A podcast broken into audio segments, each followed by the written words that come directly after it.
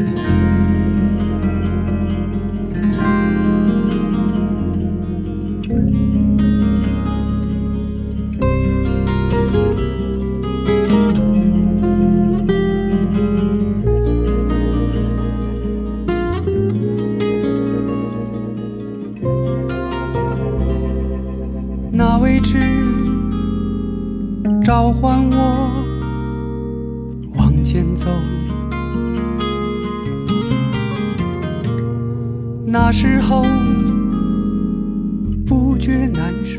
建清的这张专辑啊，《仍是异乡人》，我听了有快四年，这算是我成年以来最喜欢的中文唱片之一了。但是这几年，我始终觉得里面有一种说不清道不明的别扭。呃，如鲠在喉，就好像他这些行云流水的这个和声和旋律下面隐藏着一些，嗯，一些不协调的东西。到底是什么问题呢？是歌的问题还是我的问题？呃，这期节目我会逼着自己认真的去回味和思考一次。嗯，那一夜听到老家来人说起，那某某多不得已才成为谁人的妻，这无量的城涌喧腾的。李建清一九七七年十二月出生在桂林的一个平凡的家庭，他父亲是一个在胶鞋厂做模具的鞋匠，然后奶奶给他取名叫建清，是卑贱的贱，青草的青，希望他像路边的青草一样又贱又青，这样好养活嘛。可是这个“剑”字呢，在这中文里颇有贬义，所以就后来改成了这个今天这个刀剑的“剑”。剑青的妈妈想要儿女双全，所以在这个小儿子生出来之后，本来想着把这个刚出生的他跟别人家的女婴交换掉，啊，也是因为这奶奶的坚持才没有这么做。当然，这种想法和行动，至少在那个时候，就是贫穷的西西南地区是非常非常普遍的，所以并不是什么大不了的或者值得批判的事情。李建清的哥哥呢，从小就去武术队习武，因为武术队里边管吃管住，而且每个月可以领到一些津贴。而李建清在他爸爸的这个指挥下，就是去学习了这个小提琴。他爸爸用几个月的工资攒在一起，给他买了一把小提琴，然后拜托自己下棋认识的朋友，是一位这个桂林歌舞团的专业的小提琴手，教他这个小儿子拉琴。这是一种非常朴素的教育观念，就是说。呃，即使你不能作为知名的音乐家去功成名就，起码可以陶冶情操，算是一个一技之长吧。哎，这是他爸爸的一个朴素的想法。然后李建清为了练琴，就失去了很多童年的生活，哎，特别刻苦。他说，为了保护他拉琴的这个宝贵的双手，李建清从小被家人勒令就不可以碰任何的球类运动。哎，结果墨菲定律就发挥了作用，就是在于某一次不知道是偷摸踢球还是怎么样。啊，胳膊摔了一粉碎性骨折，直接导致他半年没拉琴。他在这个博客里这样回忆过，就那个时候他的生活，就是早上起来，哥哥去武术队，我在家里开始练音阶。哥哥出操回来以后，一家人吃早点，呃，然后去上课。中午回家，我继续练。我哥哥就在外面跟小伙伴们耍泥巴。下午课后做作业，完了以后继续练琴。哥哥在门口捉迷藏、玩风车什么的。哎，吃饭完了稍事休息，一家人一起看《射雕英雄传》，而我呢，在十米外的厨房练琴。他们这种平房就是厨房和屋子是隔开的，啊，然后直到晚上十点左右睡觉。基本上我是没有机会跟小伙伴玩泥巴、捉蚱蜢、打水仗的。特别是课间休息，大家都在讨论郭靖的降龙十八掌，虽然稍欠火候，但仍然仍然惊艳的时候，我只能着迷的想象，用心的聆听，仔细的揣摩。因为怕漏掉什么而不敢插一句嘴，就这样的生活一直持续到我念音乐附中。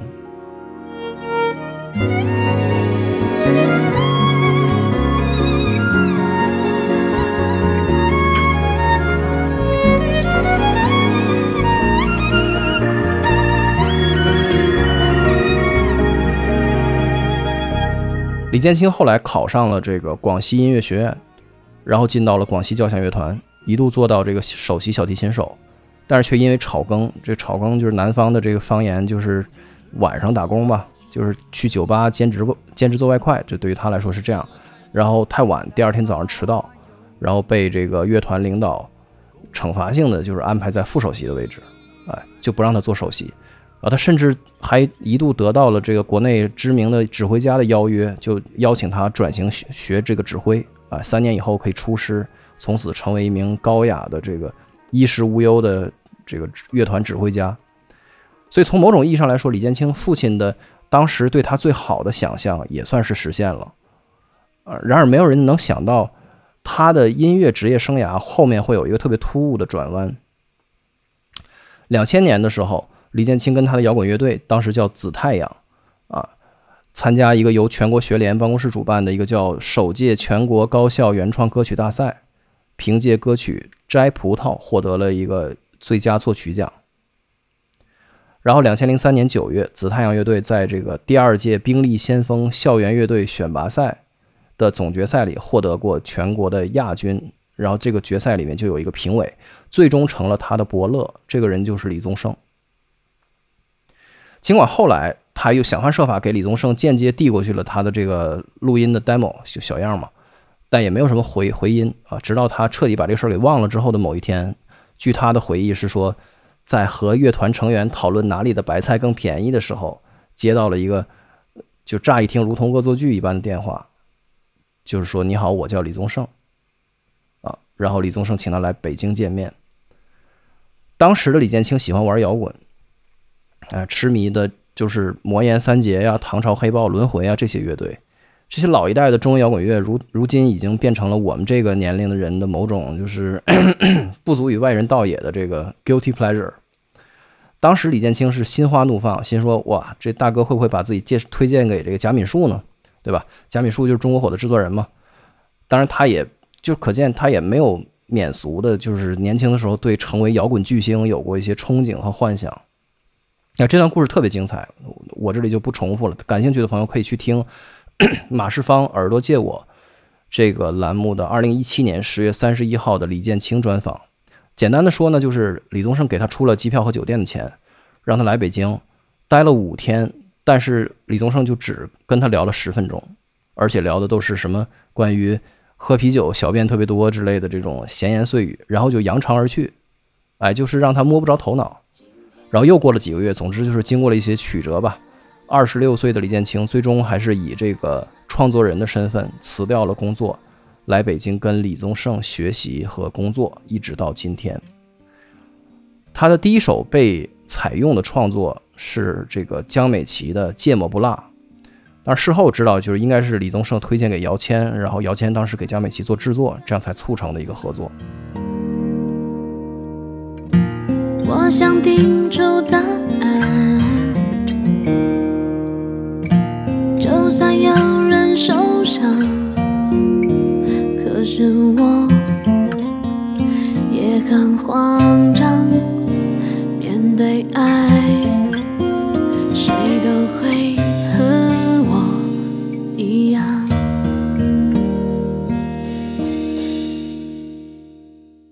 总之，李宗盛和李建清的师徒关系是最开始是很奇怪的，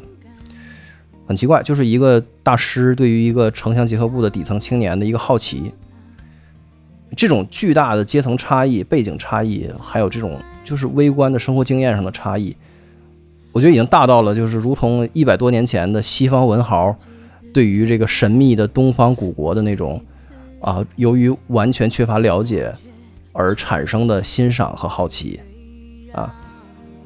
这张唱片的制作过程，就是我如果仔细的去咂摸品味的话，也会觉得有点像是李宗盛对李建清这个城乡结合部青年的一个样本的研究的总结，很有意思。那在两千零八到二零一一年的期间，李建清写过一些新浪博客，是很有意思的资料啊。这些博客就零零碎碎的的文字记录了他在北京这个青年路附近的宿舍和这个录音棚里。啊，作曲、编曲和制作的这个清苦的日子，虽然一方面每天跟各种知名歌手打交道做制作，啊，他写歌参与制作的歌手啊非常多，都是大腕儿，什么林忆莲、黎明、品冠、孟庭苇、周笔畅、刘若英等等等等，太多，数不过来。啊，按说呢，即使是在北京，也已经是很酷很酷的一份工作了，但是另外一方面呢，他就始终就像一个。就是一个手足无措、胡思乱想的局外人，自己在这生闷气的感觉。他说他怀念家乡的桂林米粉，然后喜欢就是独处和花很多时间去照顾流浪猫啊，然后经常没理由的就会突然哭起来，就这种闷闷不乐、自我埋怨，然后又找不到问题出在哪里的这种外乡人的心情，最终成了这张唱片的底色。然后博客里还提到一件事情，就是零八年的某一天，大哥为他写了第一首给他写的歌词。现在来看，应该就是《匆匆》这首歌。二零一三年，《匆匆》这首歌在李宗盛北京演唱会，由这个李建清作为嘉宾首唱。后来回忆，他说，就是当时如胸口爆炸一般，所有的情感倾泻而出，当时感动了很多人。就是别人拿手机录的这个视频，在这各种平台上广泛传播。然后又又磨呀磨，这张名为《仍是异乡人》的他的这个生涯首张唱片，在二零一七年。七月二十四号，终于算是瓜熟蒂落。就是大哥心爱的徒弟李建清，在他四十周岁的时候，才终于被允许拿出他自己的第一张唱片。这张唱片号称做了十二年，是李宗盛生涯跨越时间最长的一个制作案。分租房每月三百，紧挨着烟囱。水里香的行李，名字叫双喜，是我的二房东。尽管日子过得很窘，他都能从容。只是有次年前残模给收了，急得要发疯。顶楼照例在老家的对象，名字叫芙蓉。就算婉转的说，长得也勉强，只能算普通。我有几次交不出房钱，他都肯通融。只是他说，小子，你给我去算。虽然我很早就知道李建清是李宗盛的关门弟子。呃，一七年第一次听到这张专辑的时候，我仍然被他强烈的、强烈的这个李宗盛的烙印所震惊。他这种叙述性的歌词，还有半说半唱的这种唱腔，包括吉他编排，怎么说呢？就好像是李宗盛把李建清作为一个媒介，然后他穿过了他的身体在表达一样。就这种如同目睹。就是一个人的声音被另外一个灵魂所占据的这个感觉太过于可怕，就是以至于我当时刚听第一遍的时候，我跟很多人一样，就感觉到一种生理上的排斥，就太像李宗盛了。当时我立刻就回想起当时听那个杨宗纬的《原色》这张唱片的时候，也是一样，就是似曾相识的这个感觉。就李宗盛为杨宗纬打造的这张唱片，我认为很有可能是杨宗纬生涯的最高点，但不知道啊。但是就是至少到目前为止，我觉得是他。就是最杰出的唱片，但是这张唱片仿佛就不是真的以杨宗纬为核心，而是李宗盛。就李宗盛将自己的这个离婚之后体会到的这个独身的禁欲的这种生活的滋味，然后凝结在了杨宗纬的这个声音画像里。而更加讽刺的是，二零一一年的这张《原色》，其中包含了李建清谱曲的四首歌。有底细、怀珠、前戏和唱错歌词，所以我很难想象当时李建清的心情。我不知道他是否会对李宗盛有所怨恨呢？就我自己的想象啊，不知道。就是自己用心用力的这种成熟的作品，特别是怀珠这样的歌，我觉得他自己唱也一定是中文经典，就谁唱都一样。碰上了谁不会，不是吗？偷来的才是宝贝，这千真万确的爱，为何是别人眼中？的罪，却我拧头看，输了过往爱恨累累，我的心才会因为你成怀住的悲。我在想，这算不算是一种愿者上钩的哲学？就是说，李宗盛他不再将自己放在一个就是说为客户着想、为歌手着想的一个抽离自我的一个制作人的位置，而是试图寻找一个就自己和对方一个。可靠的、真实的连接，然后呢，跟歌手达成一个势均力敌的，就像契约一样的状态，然后彻底的把自己对于生活的一种理解浇筑在对方的唱片里。在这个过程里面，捧红一个歌手这个事儿完全不在李宗盛考虑范围内。就是想红的歌手也不会去找他，有这样的企图心的歌手也不会请李宗盛来做自己的唱片，所以就变成了一种双向选择，一个愿打一个愿挨。形成了杨宗纬和李建清这两张这个两个灵魂交融的非常非常奇异的唱片。路过你不止一次提起的父辈们叫家乡的城，像许多拆了又盖的老地方，已无从追溯他当年的模样。无所事事的男人呐、在台阶上坐着。终于隐没在老城，挣扎着亮起的灯光。如果我们顺着这种双重的作者性往细处看，就这种别扭，它远不止于宏观上说一个人对于另外一个人在美学上的这个支配和笼罩。就在李建清的这个案例里面，它发生在徒弟在音乐创作和表达的很多很多细节里。呃，李宗盛在采访曾经说，就是说，呃，最初来投奔自己的时候，这个李建清啊，吉他弹得很差，只会刷 chord，finger style 完全不懂。李建清也说过，就是大哥指点过他特殊定弦，甚至给过他一套这个 open tuning，就是开放定弦的一个大集合的一个谱子来供他研究。他当时就觉得特别兴奋，仿佛获得了某种武林秘籍一般，然后废寝忘食的去研究，啊等等这样的记录。这首《平凡故事》就是一个不太常见的小调调弦，小九和弦，然后六弦要降三个半音，哎，是这样的。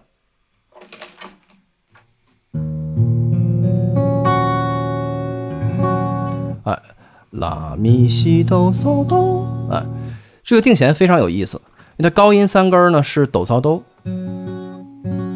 呃，这个五度呢其实内含是含在这个这个这个音里面，所以它听起来几乎就是一个音，一个五和弦，共鸣非常大。如果你只听上面这三个音，非常明亮。通常我们会这样定弦用在大调的这个 open tuning 上，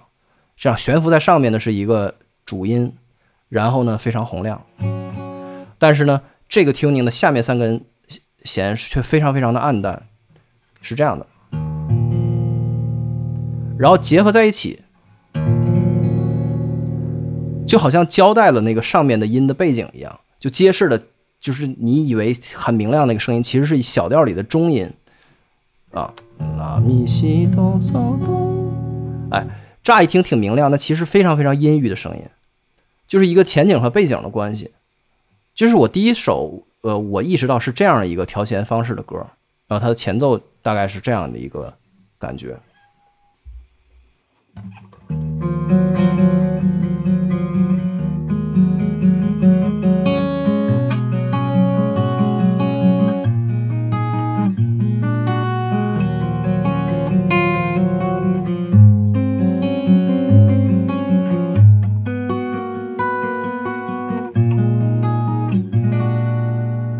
那位置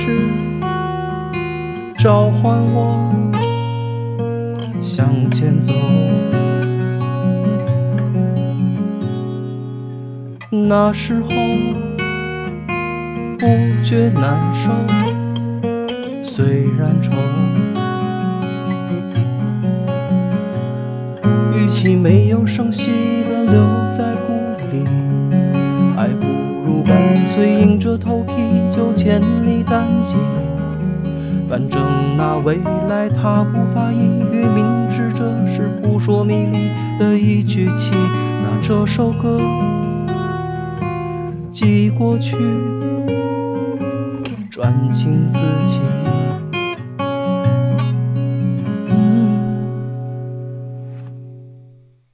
李宗盛对指弹吉他的迷恋是不用多说的，就是但凡呃，就是仔细观察和这个喜欢李宗盛的人都会知道，就吉他是李宗盛本命。就在他自己有一篇文章叫《我的三个家》里面提到过，就是呃，他说我在十四岁那那年开始弹吉他，然后学着把心中的话用歌来表达。我靠吉他用音乐来认识自己，确定自己存在的价值。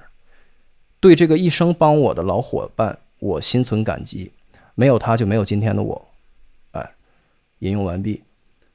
比如他会抓住各种契机，然后就是找各种理由去请全球顶尖的指弹吉他大师来台湾演出。比如他会给年轻的这个吉吉他演奏家制作唱片，像卢家宏啊，对等等。再比如就是他在北京的这个好像是在窦各庄开过一个吉他工厂，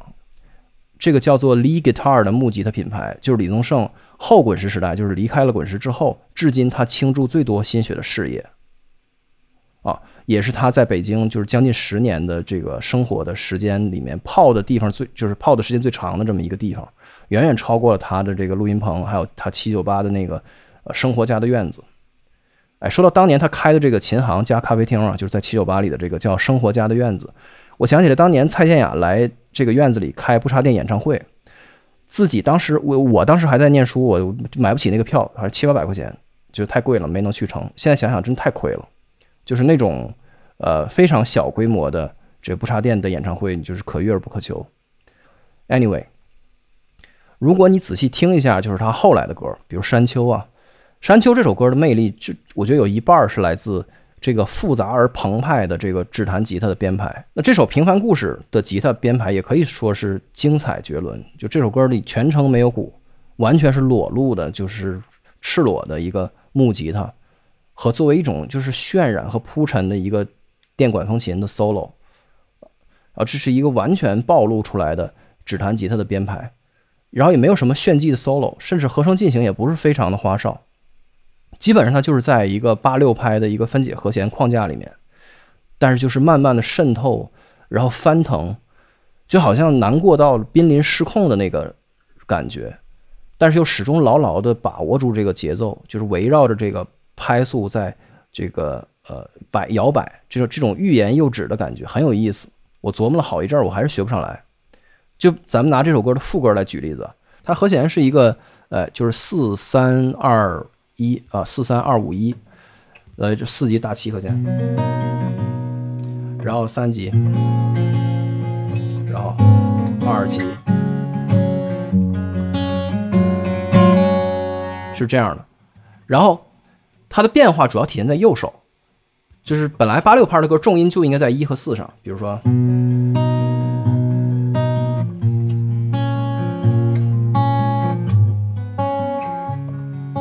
哎，本来应该是这样的，但是呢，在这个歌的呃行进过程中，哎，它不停的就会突然间毫无征兆的窜到其他的节奏型里，比如说就是变成一个四三拍的这个重音在一三五，它会变成。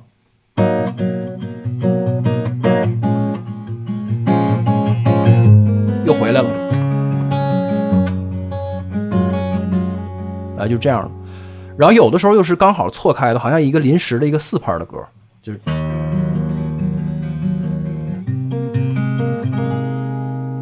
哎，或者是这个结尾这种，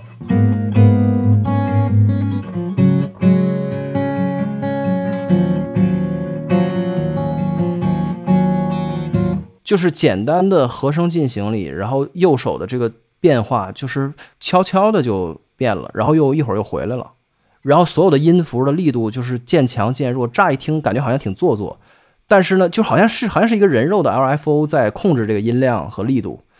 但是他这个恰恰跟这个歌的那种特别 quirky，他描述的这个人那种 quirky 的一种憋闷的那个感觉特别特别的一致，所以他的副歌大概是这样。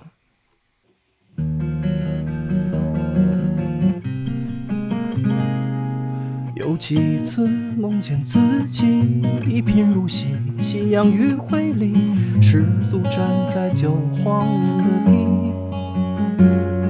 有几次梦见自己终于回去，却歇斯底里，逢人就大声说委屈。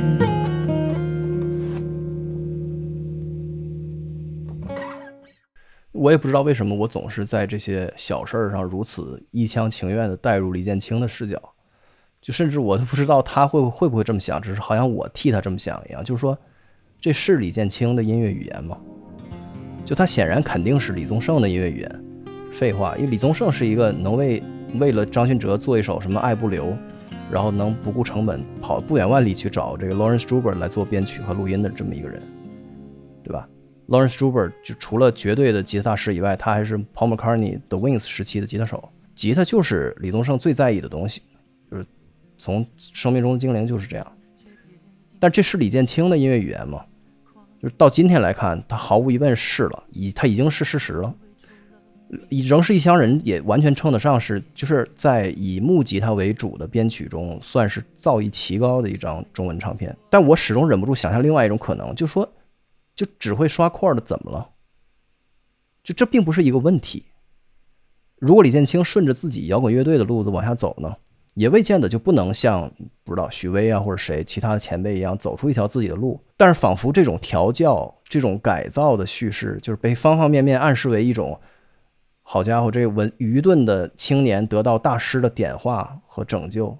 就是似乎有一点强加的这个感觉。当然，退一万步说，就是如果没有这种超越世俗意义上的师徒羁绊，我们也不可能拥有这张独特的唱片。这是一个继承事实的成功。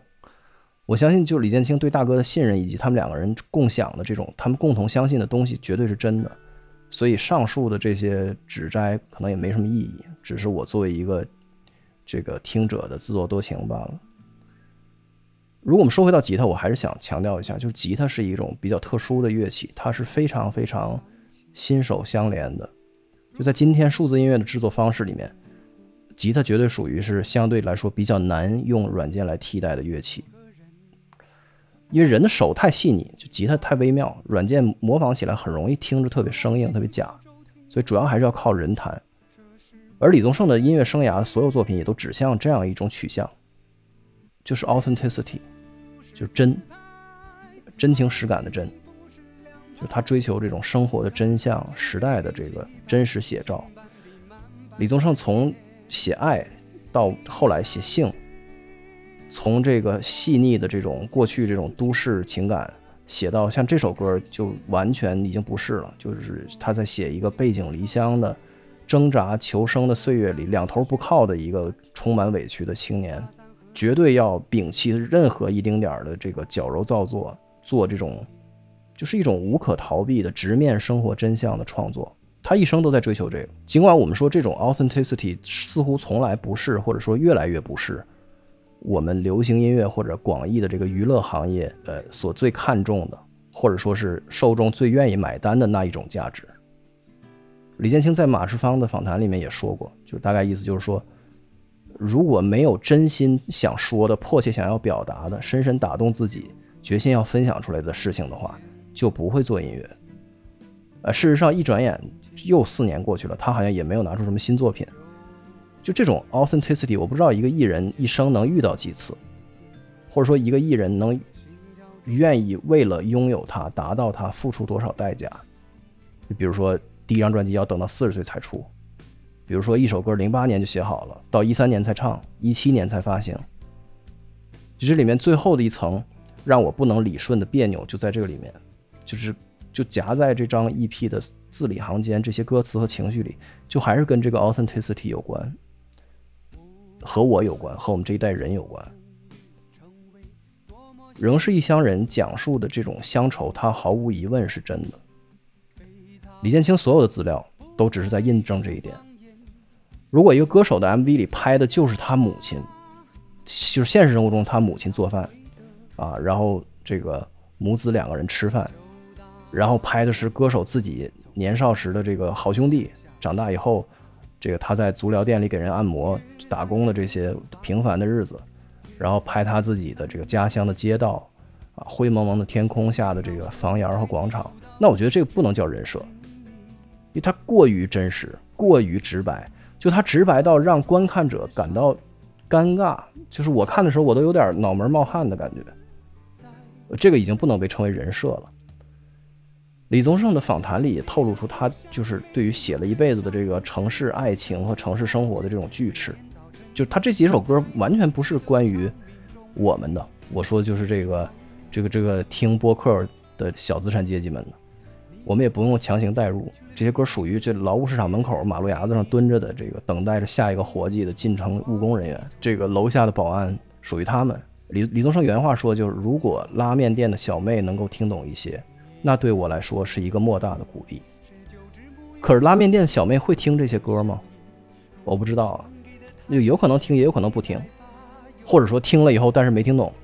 没听懂这个“这无良的城用喧腾的夜与我举语，灯光摇曳如招魂的旗”这样的歌词，我不知道啊。呃，一方面来说，就是在唱片工业消逝的这个黄金年代里，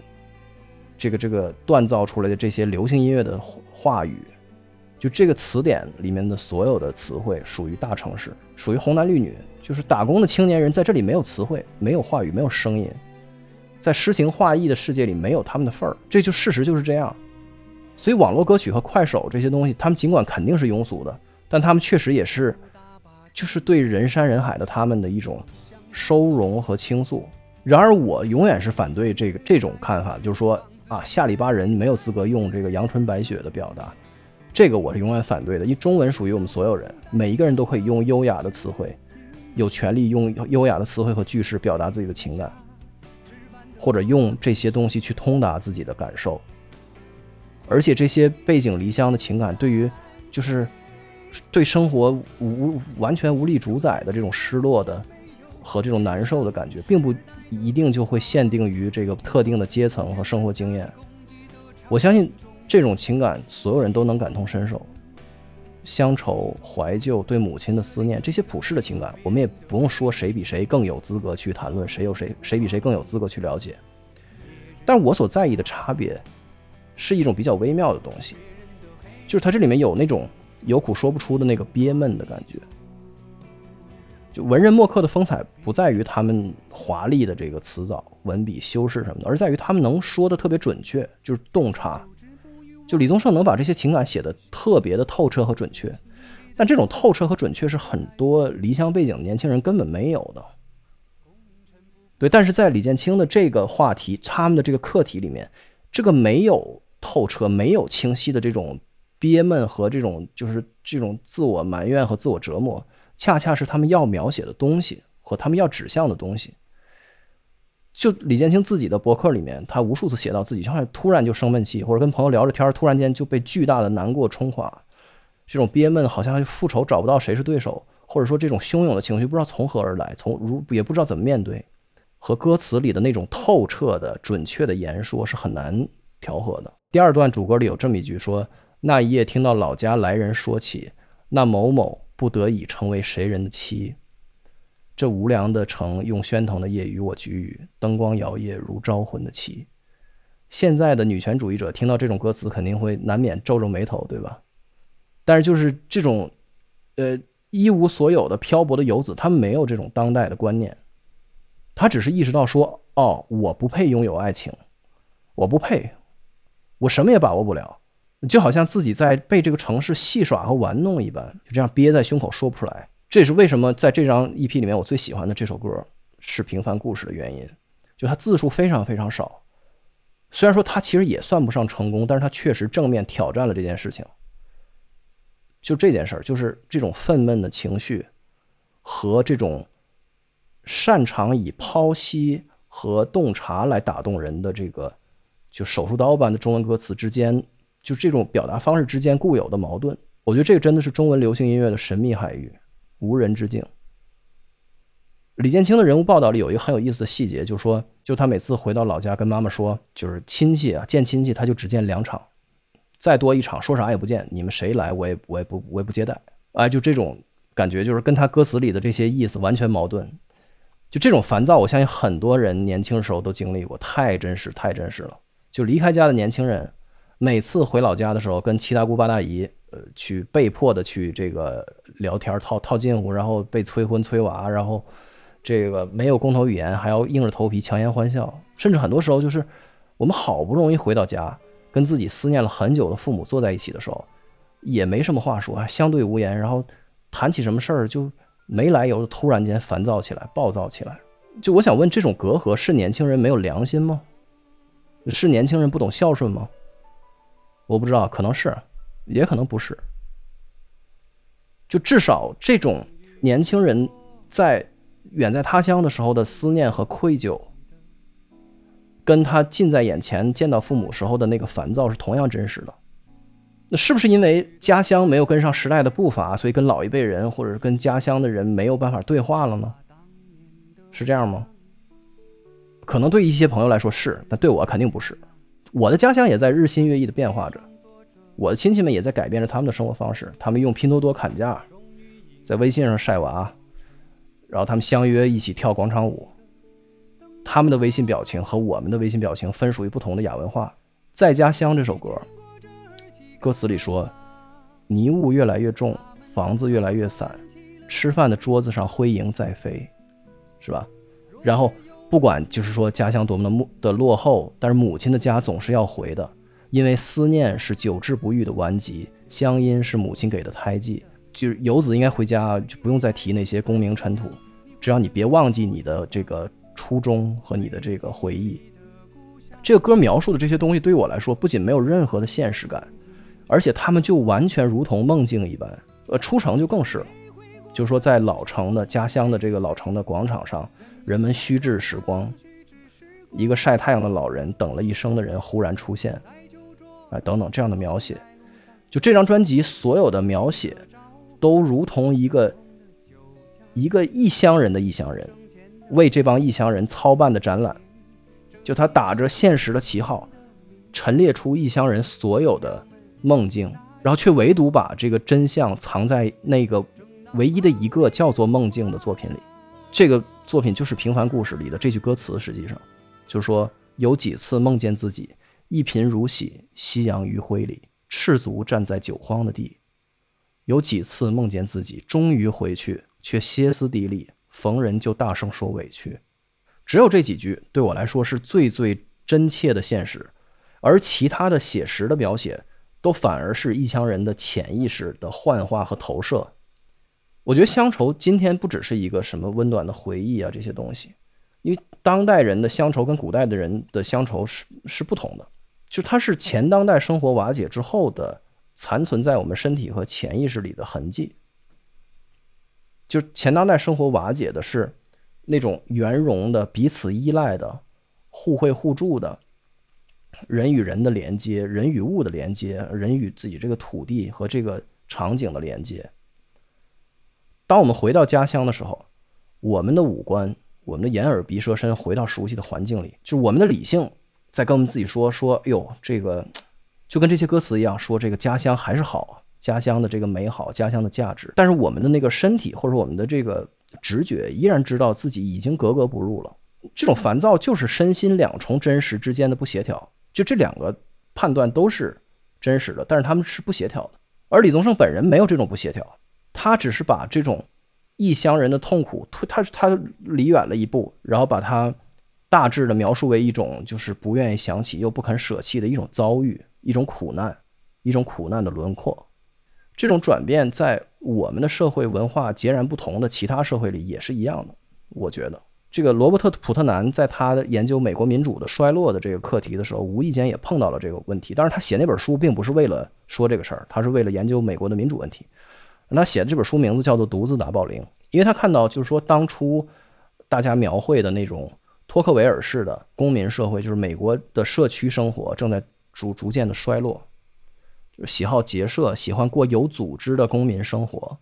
关注公共话题，热心于公益事业和热心于当地的这个事情的这个美国人渐渐消失了。啊，今天的美国人，他们似乎不愿意再把闲暇时间用在与邻居一起喝咖啡和聊天儿，一起走进俱乐部，啊，就彼此熟识，和熟人们在一起，然后从事集体活动。尽管他们依然有大量的闲暇时间，但是他们宁愿一个人在家看电视。或者独自去打保龄球，所以乡愁是一种幻肢痛，是一个人胳膊被生生斩断之后，他的这个身体还记得，过了多少年之后还以为这个胳膊还在，本地生活已经消失了，我们的身体在这里，然后我们的心、我们的思想在千里之外，然后我们给所有的人与人的交往，精心的去插入一个个的交互界面，来保护、来保卫我们的自由和独立。我们的城市生活，就是我们给个体的自由和权利赋予无限大的价值。与此同时呢，我们对任何集体的分享的，就是会窥探彼此隐私的、缺乏边界的这种呃你中有我，我中有你的这个粘合的社会资本加以加倍的警惕。这个东西都是不好的。然后我们接受了都市生活的这种许诺，就是只要我们努力就可以成为自己，这成为理想中的自己，就可以去拥有自由。然而，当我们好不容易得到一点自由，我们就马上发现它的空洞，就发现自由其实是创可贴，是止痛药。但是为了得到这个止痛药，我们付出的就是这种乡愁里面召唤我们的东西，就这种社会原子化之前的家庭生活和社会生活。如果按照马克思的说法，就是人是社会关系的总和，那么人已经经历了如特修斯之船一般的替换和修补，这个是当代社会不可避免的。所以前已无通路，后不见归途。这张唱片就是仍是异乡人，他依然只能停留在梦醒之前的那个留恋，就他没有醒过来，或者说他允许我们这些异乡人再眯一会儿，这已经是一种很难得的温存。做到这些，它已经是我心中过去十年最最重要的中文唱片了。至于故乡，那当然是回不去的，故乡当然是回不去的。但是我们每一个人也都可以去再想象一个地方，这个地方和新旧无关，跟回忆无关，只是在这个地方，我们可以将我们自由的心重新落地。在这个意义上，故乡是尚未有人到达的地方。